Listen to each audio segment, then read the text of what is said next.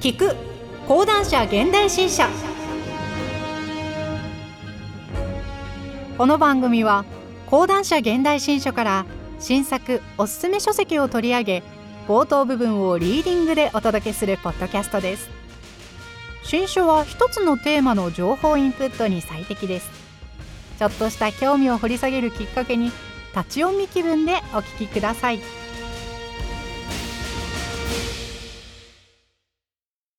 さて今回お届けする新書は本当の定年後小さな仕事が日本社会を救う。坂本隆著担当ナレーターは小野原睦美です。本書の概要。年収は300万円以下。本当に稼ぐべきは月10万円。50代で仕事の意義を見失う。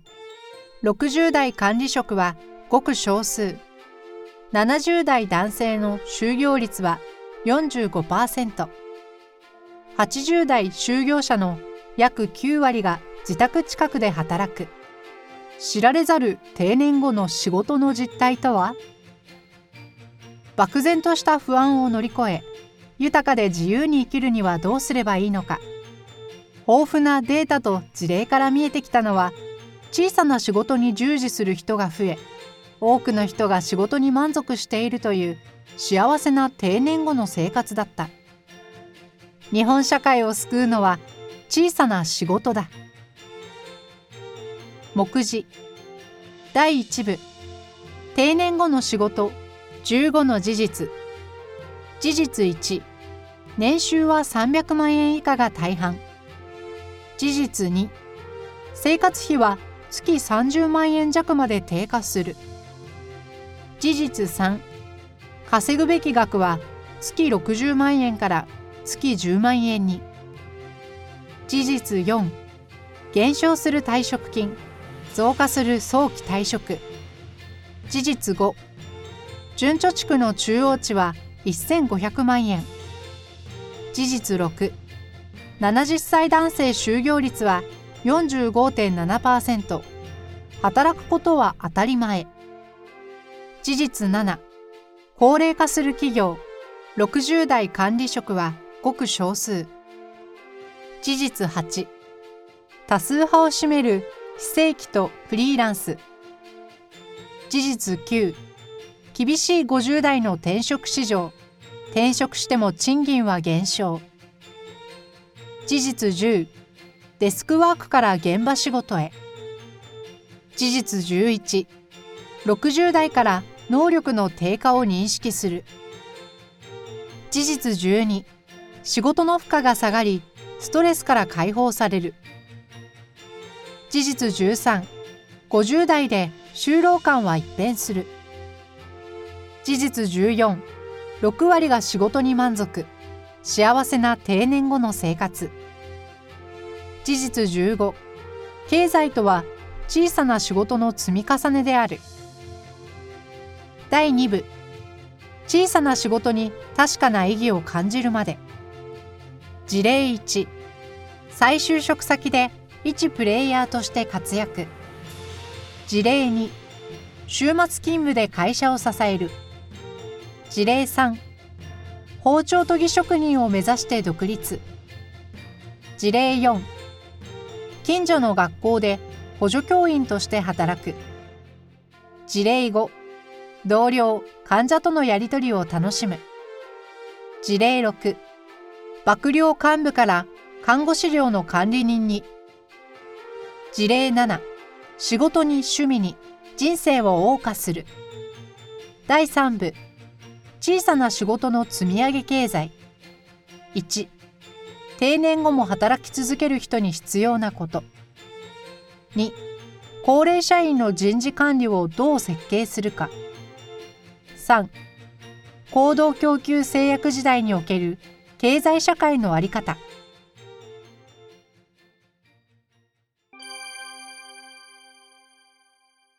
はじめに近年高年齢者の労働参加が急速に進んでいる。総務省国勢調査によれば2020年における70歳男性の就業率は45.7%とすでに半数近くの70歳男性は働き続けるという選択を行っている。女性の高年齢者に関しても、ここ10年ほどで労働参加が急拡大している。少子高齢化で生産年齢人口が減少する中で、高年齢者の労働参加に対する社会的な期待は年々高まっている。近い将来、定年後も働き続けることは、ますます当たり前になっていくだろう。こうした中、定年後の働き方について、どれだけの人がその実態を知っているだろうか。世の中の定年後の就業者がどのような仕事をしていて、そこでどういった働き方をしているか。おそらく当事者であっても、その全体像は分かっていないのではないだろうか。現役世代。本書では、本来は定年後の人も仕事をしているという意味で現役ではあるものの、便宜上、定年である60歳未満の就業者を現役世代としている。の人は、その実態はなおさらよくわからないのが現状だろう。組織で働いている人であれば、仮に自身が30代だったとして、自分が10年後にどういう働き方をしているかは、組織内の40代を見れば想像がつく。40代の人も同様に50代を見ればわかるだろう。しかし、定年後の働き方は何ともよくわからないのである。多くの人が思い描く定年後の働き方は、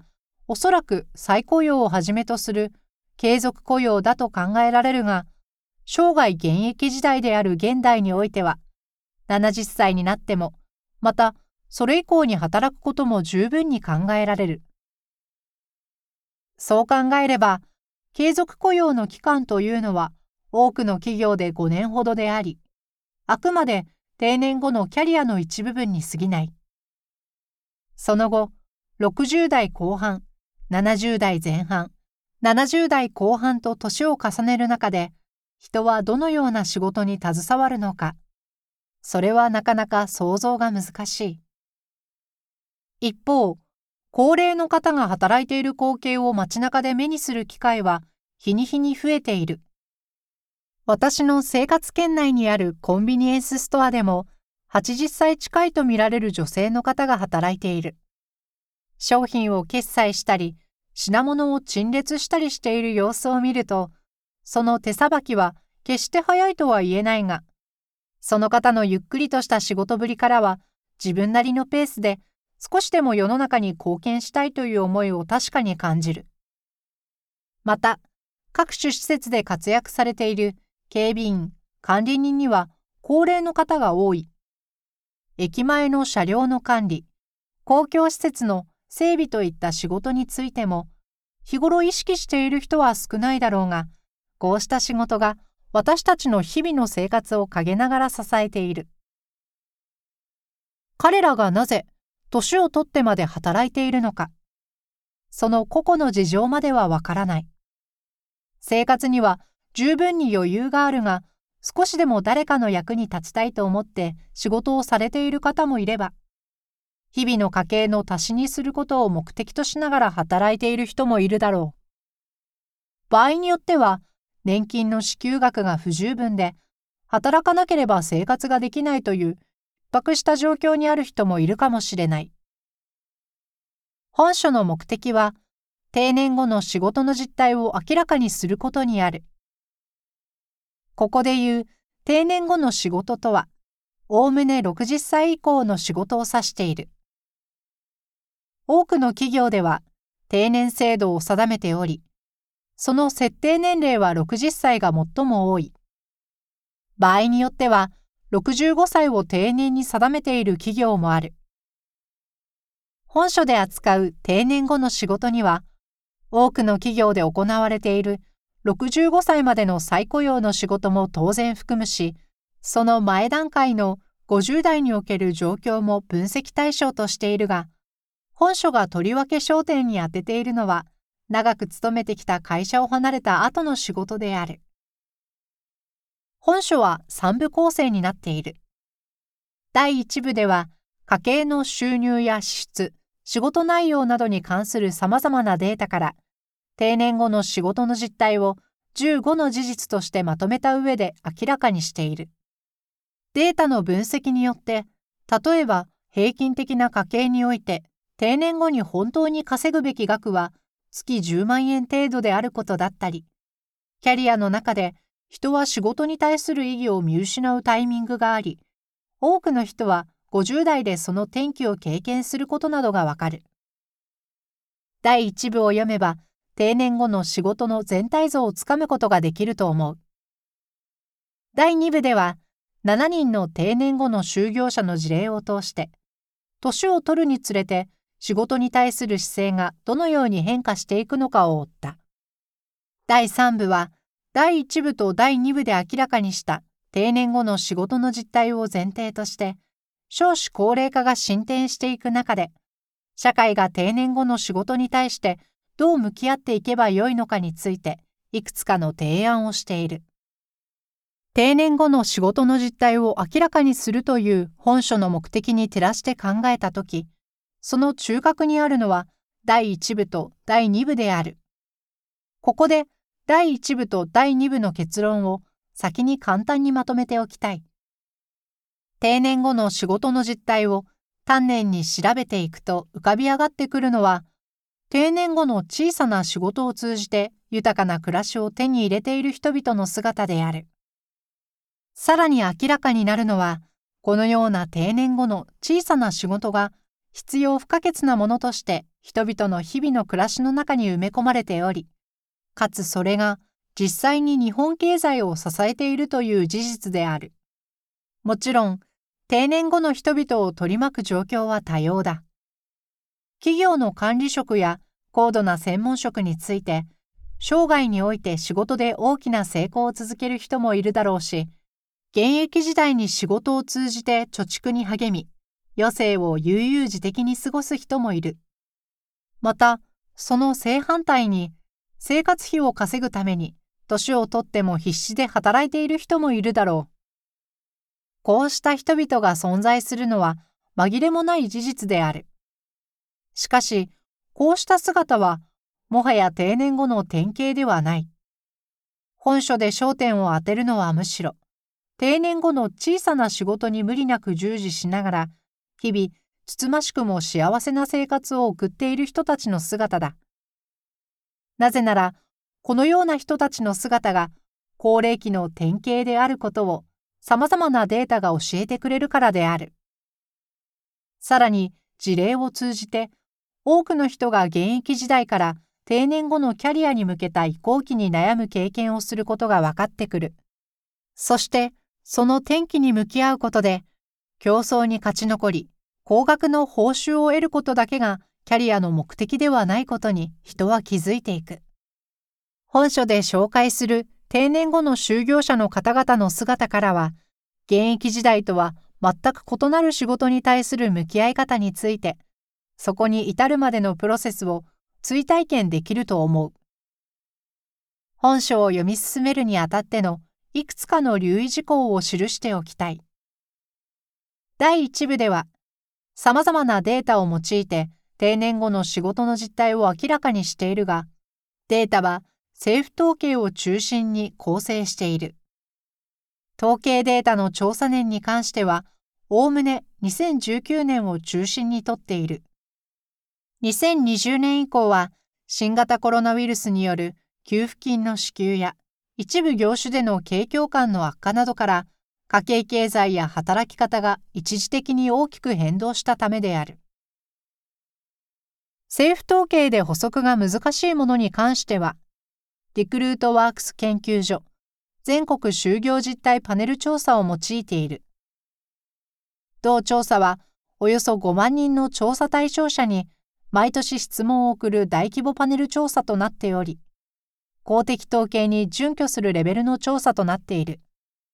著者が実施した簡易的な調査であるシニアの就労実態調査のデータも一部で利用している。同調査はシニアを中心とした約4000人の方に対して行ったインターネットモニター調査である。公的統計などでは取れないシニアの仕事に対する考え方などを聞いており、本書では一つの参考データとして用いている。また、第2部について、登場人物はいずれも仮名である。それぞれのエピソードは、著者が行ったインタビューの結果に基づいており、いずれも実際に行われたインタビューイの発言を記述したものであるが、掲載にあたっては、匿名性の担保などの理由から大きく編集を行っている。このため、いずれの事例も架空の人物のエピソードということで理解いただきたい。漠然とした不安を乗り越え、豊かで自由に生きるにはどうすればいいのか。本書を通じて定年後の仕事の等身大の姿を知ることが、その一助となれば幸いである。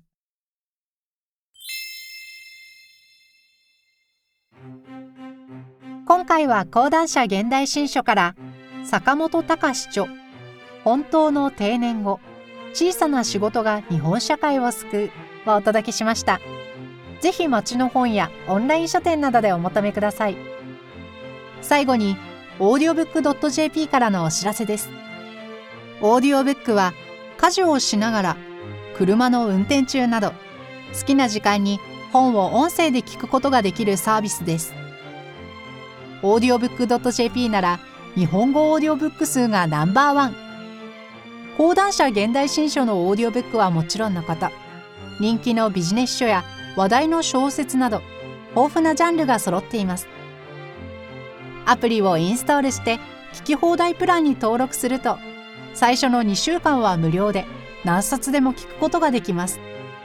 ぜひオーディオブックを聞いてみてくださいね。ご利用はアプリストアでオーディオブックと検索してみてください。ピンク色の本のアイコンが目印です。こちらでもぜひお聞きください。